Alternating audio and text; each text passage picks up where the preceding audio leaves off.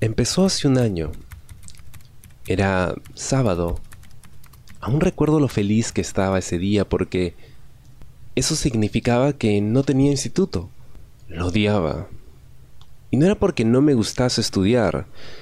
Simplemente no me agrada estar cinco horas sentado escuchando a unos maestros dar explicaciones de tonterías que luego en realidad no sirven para nada. Lo que más deseaba era ver llegar a mi hermano.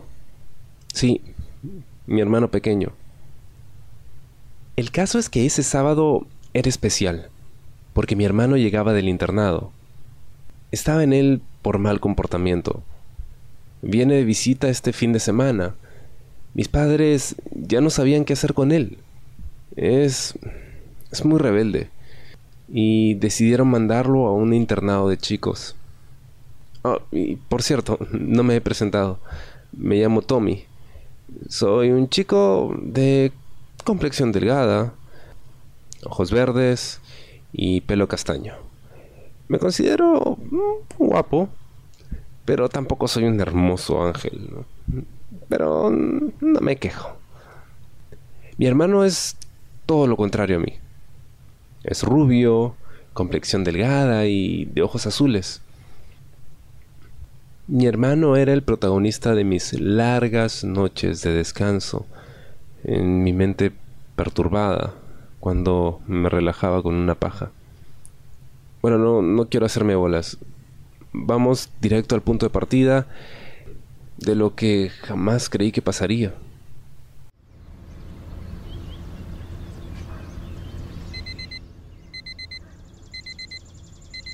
La alarma sonó y yo, como siempre, me levanté y me duché. Bajé a desayunar mientras veía la tele. Aunque a esas horas solo pues pasaban programas para bebés y esas cosas. Y entonces escuché la puerta. Eran ellos. Mamá, al fin. A la vez que decía esto, veía a mi hermano al cual abracé sin duda y me lo llevé al cuarto. Bueno, hermanito, ¿cuánto tiempo, no?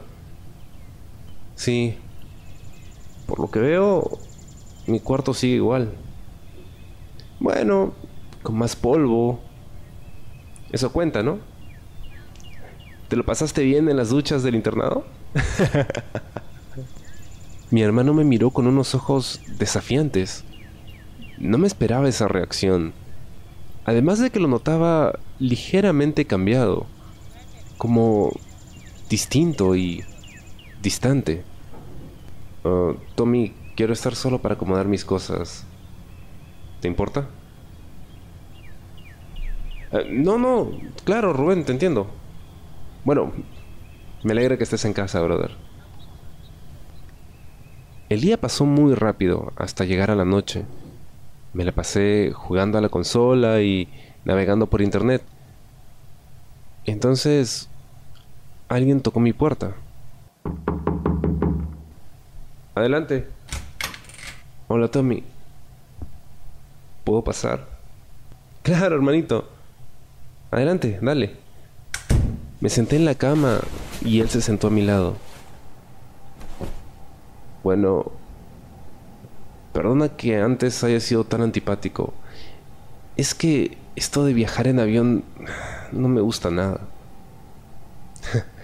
Tranquilo, Rubén. Ni siquiera lo tomé en cuenta. Además, tú sabes que te quiero mucho. Sí, lo sé. Rubén bajó la mirada algo triste me ocultaba algo. ¿Te pasa algo, hermanito? no me digas así. bueno, ¿vas a decírmelo o no? Es que... No sé cómo empezar. Rubén, tú sabes que puedes confiar en mí al 100%, ¿verdad? Rubén siempre confió en mí.